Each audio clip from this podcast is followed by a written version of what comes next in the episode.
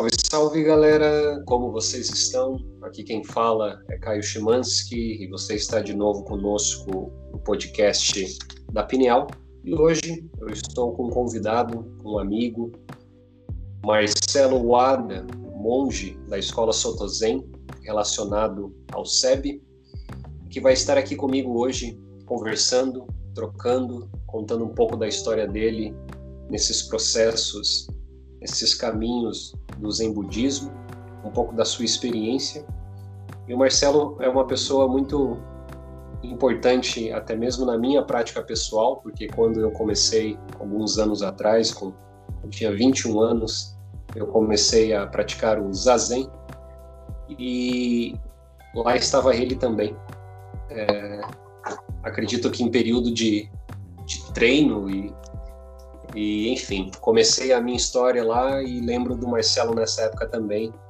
O Marcelo também estava é, dando práticas de zazen na Pineal antes da pandemia. Aí a gente terminou. É, a, terminamos essa, esse tipo de prática por causa dos procedimentos corretos acerca da, da, da pandemia, etc. Mas a conexão continua e a gente vai conversar um pouco aí hoje com ele para estar tá conhecendo um pouco mais desse mundo no qual ele está inserido. Primeiramente, seja bem-vindo, meu amigo. Como você anda? Ah, indo bem, indo bem. A gente se adaptou à pandemia, se adaptou às novas rotinas, né? E aí vamos seguindo, mantendo a prática dessa forma, de forma virtual, né? A gente teve a Sim. oportunidade de estar trabalhando junto com você lá na, na Pineal. É uma pena que quando o grupo começou a se consolidar e a gente teve que parar tudo, porque, enfim, não podia, a gente já não podia mais fazer uma prática coletiva. E aí partimos para práticas online. Acho que o pessoal começou mais empolgado no começo, mas conforme foi passando o tempo, acho que foi cada um meio que se adaptando à sua rotina e as práticas virtuais perderam um pouco de força, mas a gente foi, foi tocando. Assim. É, eu também percebo isso em relação às práticas que eu ofereço também, mas é, eu acho que é um, é um novo começo aí, uma realidade que acredito que veio para ficar e a gente está aí junto, né, aprendendo, lidando, enfim, para estar tá ocorrendo essa conexão que, que não está baseada na, na, na, localidade né, do corpo e sim essa coisa digital que a gente não toca mas eu acho que questão de alguns anos, cada vez mais a tendência é se adaptar a esse novo cenário. Mas uhum. maravilha, pois é, foi realmente uma pena que, que, que os processos foram dando um time lá, mas continuamos, né? E que bom que temos o digital também para estar tá fazendo uso e se relacionando, às vezes com poucas pessoas, às vezes com um pouco mais. Mas eu queria começar esse nosso papo aí engatar nele, é, perguntando para você como que, que surgiu. Você lembra qual foi o momento que surgiu esse interesse por meditação, pela contemplação, pelo budismo? Você lembra uh, os seus primeiros contatos? Conta um pouquinho para gente. Sim, sim. Para mim surgiu de uma forma bem brusca, assim, bem drástica. Por isso que mudou minha vida, né? Assim, esse negócio de religião como um todo estava presente para mim. Né? É, meus pais eles eram preletores da Seichunoye, não é, não é, é budismo, mas é uma espécie de filosofia, religião oriental. Então eu tive contato com isso desde a, desde a minha infância, assim, era a nossa conversa na mesa de jantar. Assim. E além disso, parte da família do meu pai era ligada ao budismo já, né? Eles tinham essa tradição já que vem desde o, desde o Japão já. Mas era uma outra escola, era uma escola de budismo terra pura. E, enfim, eles falavam japonês, né, ninguém me explicava direito, ninguém sequer sabia direito como que aquilo funcionava, o que aquilo representava. Então era algo que, assim, embora estivesse disponível, acessível para mim, eu, eu, simplesmente não tinha muito interesse. Assim. Isso foi grande parte da minha vida, nos períodos de universidade e tal. Não sei, é, religião, inclusive, eu era contrário a isso. Eu era era um ateu convicto, né? Por muitos anos eu fui assim, né? É. crente do ateísmo. É, assim, mas, mas isso não significava que eu não me questionasse a respeito da vida, a respeito da existência, ou qual é o nosso caminho, o que, que estamos fazendo aqui. Isso era, sempre foi muito forte para mim. Apenas achava que o caminho não era a religião, era alguma coisa em termos filosóficos, artísticos. Eu procurava obras nesse sentido, alguma coisa que me trouxesse respostas, né? E acreditava que a ciência era capaz de trazer respostas para isso. E era nisso que eu me devotava. Até que chegou o um momento em que eu perdi meu pai. Né? Meu pai faleceu, ele ficou doente é, repentinamente e ele teve câncer, né? E o câncer evoluiu rapidamente e aí ele se foi. A gente tinha muitas, digamos, ele tinha assim, digamos, uma certa frustração, porque, enfim, ele era um preletor da, da Seikinoye, ele era, digamos, um, um sacerdote, um responsável e, uhum. e ele, e a gente tinha discussões bem terríveis assim em casa, assim, né? Porque ele não me convertia de jeito nenhum. Assim. Sim. Né? Sim. Coisa bem, bem típica de revolta, assim, adolescente, Sim. né? Uhum. Mas aí, de repente, ele se foi. E isso gerou um vácuo, assim, na minha vida. E aí todas aquelas questões de busca por respostas e todas essas questões existenciais começaram a se tornar, assim, digamos assim, um momento em que eu realmente precisava olhar para aquilo, responder aquilo.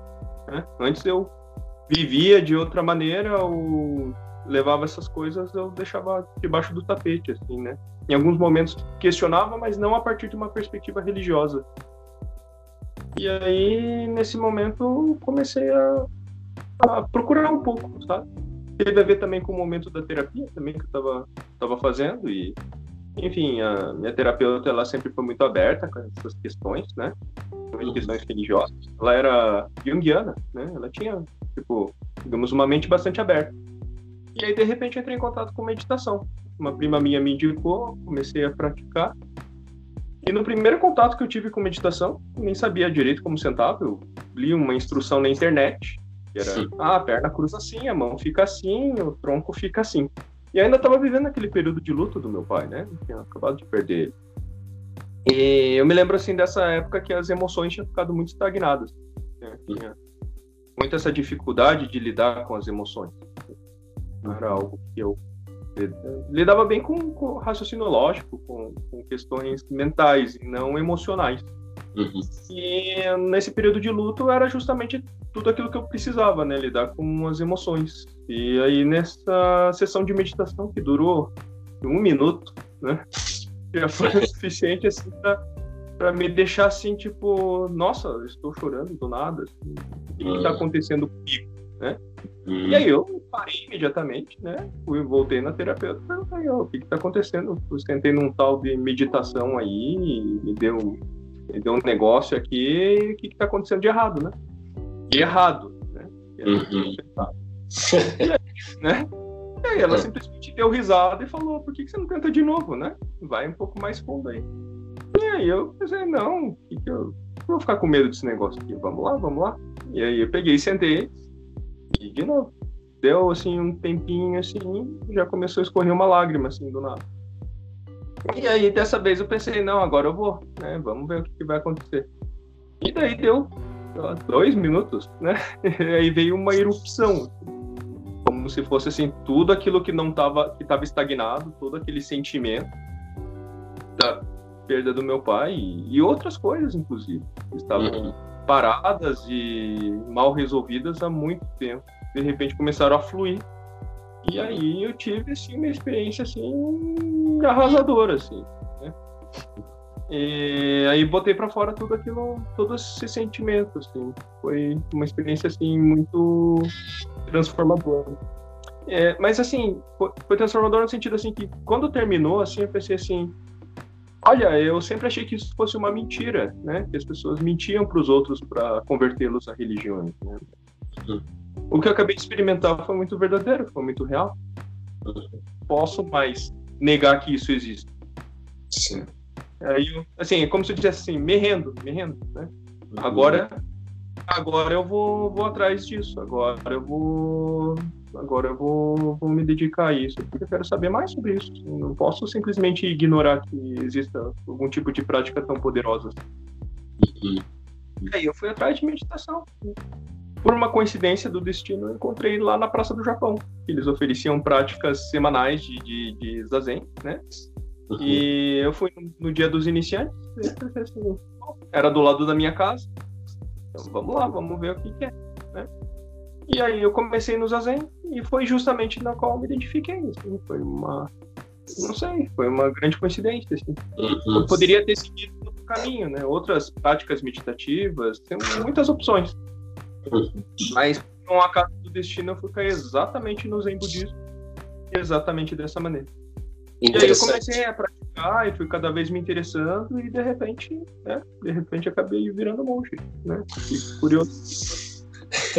Exato. Inclusive esse é o tema da, da, da, segunda pergunta, mas então você começou no Zen, se manteve no Zen e está no Zen. Você não teve contato com algum outro budismo, alguma outra escola anterior àquela que estava sendo ali trabalhada na, na Praça do Japão, correto?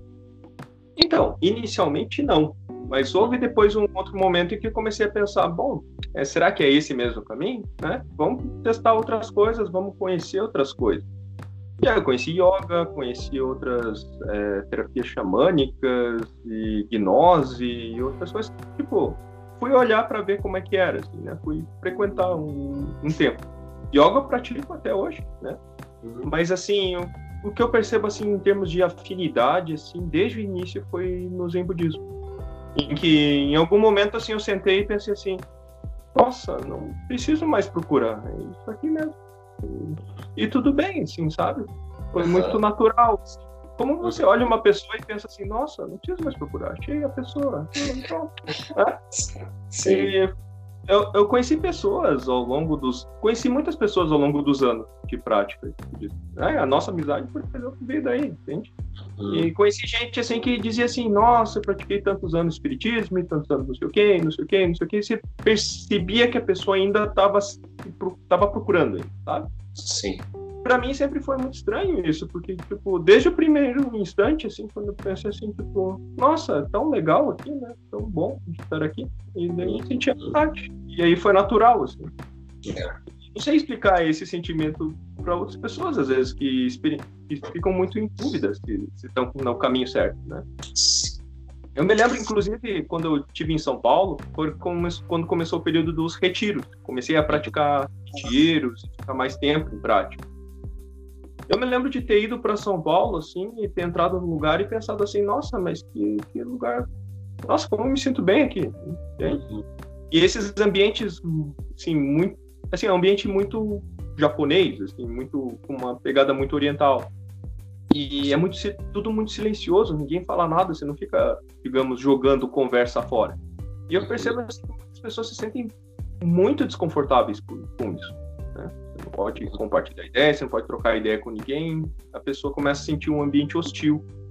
E é curioso que comigo funcionava assim o contrário, funcionava assim, nossa, eu sempre me senti mal jogando conversa fora. E aqui eu posso ficar num lugar em que eu fico quieto, de boa, e ninguém vem encher sabe? Nossa, que maravilha. É ótimo, ótimo. Eu era o cara que ficava na festa ali num canto, entendeu? E as pessoas Sim. vinham perguntar se eu tava passando mal, e não, eu só tô quieto aqui. Só estou aqui. É, tô feliz aqui. Sim. Bem, né? Maravilha. Então, e, e, assim, nesse processo todo, como foi, é, como foi começar a ter essa sensação de querer ser monge, né? Como foi esse processo que você percebeu a sua prática, a sua vida e você, hum, vou, vou me tornar monge, né? Vou ir atrás de me tornar monge. Como que foi isso para você? Como é que foi esse processo? É, então, é algo que até hoje tento colocar em palavras, mas ainda escapa um pouco algum detalhe, sabe? O, o, o que aconteceu comigo foi, digamos, eu me apaixonei pela prática, a princípio, né? Hum. Logo de cara, assim, já.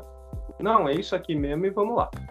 E aí eu fui, digamos, avançando na prática e eu fui vendo, assim, que dentro das comunidades, quando eles percebem que você está realmente interessado, que você realmente está dedicado ali, eles vão te designando tarefas, vão dando, vão confiando em você, né? E aí você vai é, pegando determinadas tarefas e, e, executando, né? E aí você tem a oportunidade de, de se aprofundar, participando de retiros e tudo mais. E aí eu, sim, por, é, por, também por uma coincidência, a Praça do Japão, o Monge Leonardo estava vinculado ao Templo Bushinji, lá em São Paulo. E aí, num desses retiros, eu comecei a frequentar em São Paulo, na nossa matriz da América do Sul. Né? E aí foi o outro momento mágico, assim. Eu tive a oportunidade de, conheci um mestre, que era um, um é, Dosho. É meu mestre de, de ordenação. Ele era o superior da América do Sul até recentemente. Aí ele, ele se aposentou, né? retornou para o Japão. É um monge japonês já, assim, bastante respeitado, assim, sabe? E eu me lembro que quando comecei a participar dos retiros, eles começaram a me designar funções nos retiros. E uma delas era ser o tradutor do mestre. Um dia ele chegou e perguntou para mim assim: Você sabe falar japonês ou inglês? Né? Daí eu falei: Ah, eu sei falar um pouco de inglês. Ele falou: Bom, então agora você é o tradutor do mestre. Né? E me botaram lá, eu fiquei desesperado. Né? Eu nunca tinha feito tradução instantânea assim, nunca tinha feito tradução, quanto mais tradução instantânea, né? Então, e o, japonês, e o inglês de japoneses é, é bem arrastado, assim, é difícil. Sim. Leva um tempo até você pegar o jeito. Com certeza. Felizmente, por ser do Zen, ele era muito sucinto. Né? Então, ele falava, falava as frases, eles davam umas pinceladas, ele não dava uma, tipo, uma mega palestra. Assim, né? Uhum. Então, daí eu pude encarar, assim. Só que pelo fato de ser tradutor dele, eu me tornei uma espécie de ajudante pessoal. Assim. Então, isso me deu uma oportunidade de estar muito próximo dele. Né? Eu percebo que, assim, pela maneira como tem a hierarquia dentro do, do, do, da escola, é, você tem poucas oportunidades de estar próximo do seu mestre. Tem algumas entrevistas pessoais, mas é só. Assim. E eu, eu não tive a oportunidade de estar acompanhando ele passo a passo. Embora ele nunca dirigisse a palavra a mim, a gente nunca trocava uma ideia. Eu aprendia por observação de como ele se comportava. E retiros tem esse negócio assim de que a sua mente começa a mudar, assim, você começa a questionar num nível mais profundo. Assim.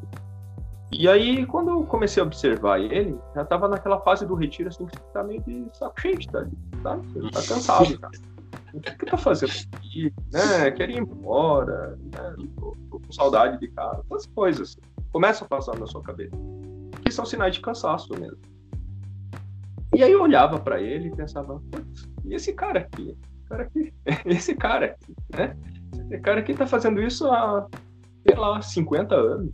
A mesma coisa, todo dia, né? Pô, eu também no lugar dele tava cheio também, tava fazendo qualquer jeito.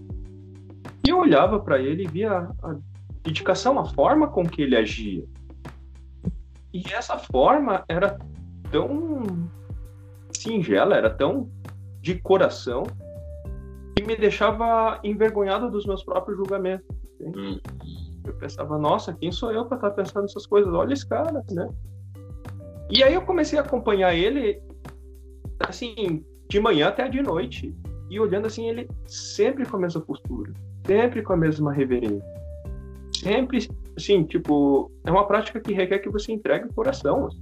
Precisa uhum. fazer com muita vontade, senão você vai sofrer de tédio, você vai sofrer de, de outros problemas, que são problemas causados basicamente pelo ego, né? Sim. E ele não, ele simplesmente ia com aquela humildade e atendia todo mundo. E lá no Templo Bushinji vinha pessoas assim, de várias classes sociais. Vinha, vinha morador de rua, vinha gente rica. E ele atendia um por um, né? Hum. Com todo o respeito, com toda a reverência. E as pessoas faziam perguntas desde muito avançadas sobre o Zen até perguntas muito, muito, muito simples, né? De leigos. Assim. E ele atendia todo mundo com extrema educação, com extrema reverência.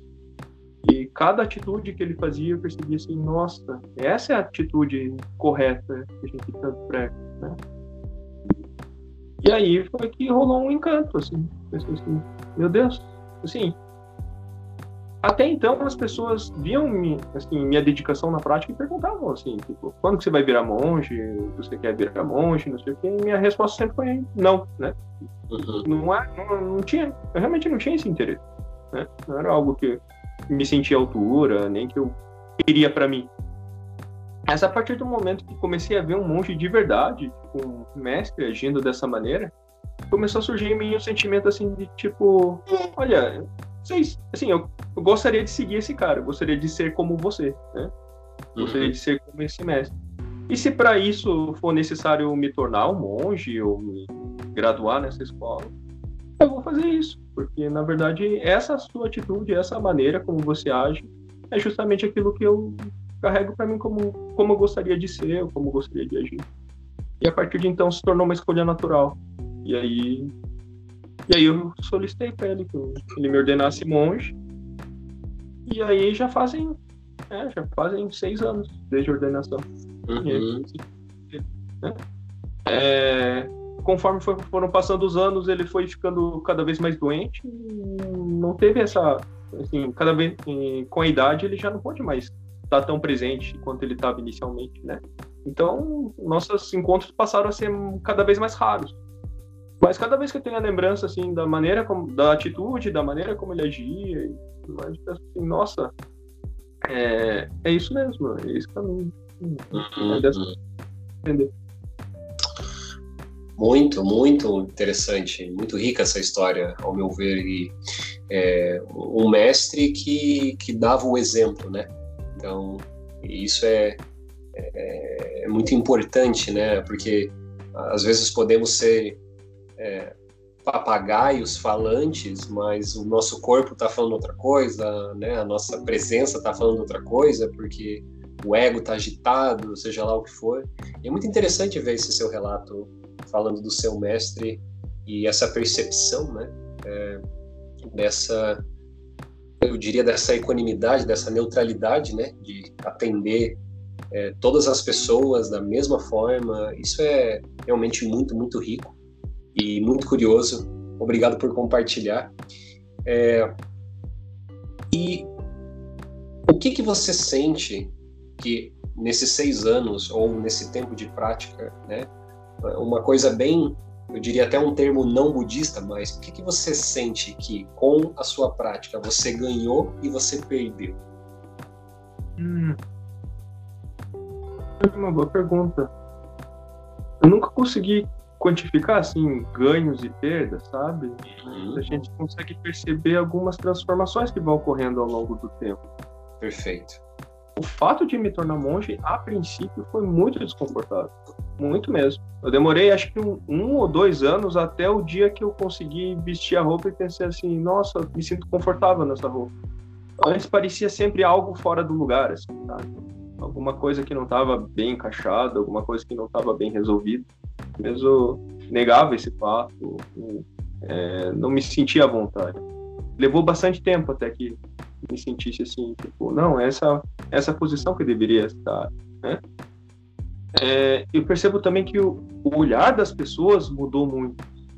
E acho que as pessoas, o fato de ser monge é algo que as pessoas olham e, e tem várias é, noções pré-concebidas. Assim. Sim. Então, algumas amizades que eram de um jeito se tornaram de outro, ou pessoas que eu conhecia que me tratavam de um jeito passaram a tratar de outra, outra maneira. Tudo se tornou bem diferente, assim. Então, foi algo também que levou bastante tempo para eu, eu, me acomodar, para estar à vontade, assim? E em termos de prática, o compromisso só aumentou partir de então, eu fui, fui vendo assim que eu já não podia mais me dar o luxo de estar tá agindo de determinada maneira, ou digamos assim, as pessoas realmente te começam a te procurar, sabe? Como pedindo ajuda, solicitando. E já não cabe a gente é, aceitar ou recusar alguma coisa. Você simplesmente tem que estar tá, se dispõe do seu tempo frente às pessoas, assim, sabe? Talvez a maneira como a pessoa espere ser ajudada não é exatamente aquilo que você tem a oferecer, mas assim, de alguma maneira você tem que estar tá, tá disponível. E, e, é engraçado que isso foi algo que demorei muito para entender e que, mas que me foi explicado desde o início. Assim, né? Quando comparações assim como da mesma forma como você vê alguém vestido de policial, no momento que você precisa de socorro, você vai atrás desse policial de alguém que está vestido daquela determinada maneira. E no, no caso de monge é a mesma coisa, sabe? E as pessoas começaram a surgir, assim, aos montes. Isso já acontecia na prática desde os tempos de Praça do Japão, em que eu era apenas um leigo que estava dando instrução para elas de como sentar em zazen. Mas as uhum. pessoas apareciam, assim, pessoas assim, elas não apareciam no melhor momento da vida delas. Elas estavam muito, tinham problemas, muito tinham dificuldades, momentos difíceis da vida. Uhum. E aí elas se sentiam confortáveis com, comigo, assim, para compartilhar isso. Então eu fui percebendo uma postura de responsabilidade frente a isso, sabe? Eu não podia simplesmente negar isso, né? Mas eu passei pelo menos a ouvir essas pessoas. E aí foi me dando uma outra perspectiva de aprendizado também, uma outra oportunidade de aprendizado. Era uma das coisas mais interessantes assim, que eu vejo assim na prática é a oportunidade de conhecer as pessoas. E aí elas começam a compartilhar a história de vida delas, o caminho que elas percorreram. E tudo sempre acaba assim, bom, então vamos praticar junto, né? Você terminava a conversa assim. Então, o que resta a nós agora é praticar o zazen, praticar meditação. É isso que eu tenho a oferecer, né? Às vezes a pessoa buscava outra coisa, mas daí não era o caso. E eu também percebi assim que ao longo dos anos algumas pessoas vinham e depois desapareciam, né? Uhum. E muitos anos depois eu vinha falar de novo daquela pessoa, aquela pessoa retornava, a vida dela tinha mudado, algumas coisas tinham acontecido. E aí você percebia assim que, embora ela não estivesse praticando diretamente naquele momento, meio que de alguma forma você conseguiu plantar uma semente, conseguiu é, instigar aquela pessoa a pensar assim: nossa, há um momento, há um lugar, há um refúgio em que eu posso procurar nesses, nessas horas mais difíceis. E aí a meditação passou a significar isso, sabe? Então, cada semana que eu via praticantes novos e pessoas diferentes, aí no meu papel de monge eu estava ensinando pelo menos aquilo que eu, alguém tinha feito isso por mim e eu tinha oportunidade de fazer isso pelos outros também. E aí essa semente vai continuando, continuando. Ótimo, ótimo, ótima resposta. É, ampliou muito mais esses conceitos que às vezes ficam, né? Eu até usei para provocar mesmo, porque as pessoas às vezes tendem, né, a procurar práticas pensando em, ah, em lugares de ganhos rápidos, ganhos delimitados, e, e tudo bem também, mas quando a gente amplia e tem uma percepção maior né, dessa responsabilidade, é, dessa troca, dessa partilha, que está bem num lugar de delicadeza humana, né, de, de como somos é, seres sensíveis e profundos e que é, essa conexão aqui é, é, rápida, mas muito rara. Então, nossa, muito, muito ótima a sua resposta. E para finalizar o nosso papo de hoje, eu queria que você contasse como que está funcionando é, as práticas é, que você está oferecendo, é, como é que vem sendo, é, os horários, como que o pessoal te encontra. Bom, na, nos períodos de quarentena, naqueles períodos realmente de, de bandeira vermelha, né, é, a gente tem, a gente fez práticas diárias às seis e, seis e meia da manhã, né? um zazen só, seis e meia da manhã. Eu encarei esse período como, digamos assim, é, mantendo essa disciplina da prática, você tinha tipo essa oportunidade de, de manter disciplina com seus horários, né? Que era uma coisa que durante a quarentena começa a ficar bastante bagunçado.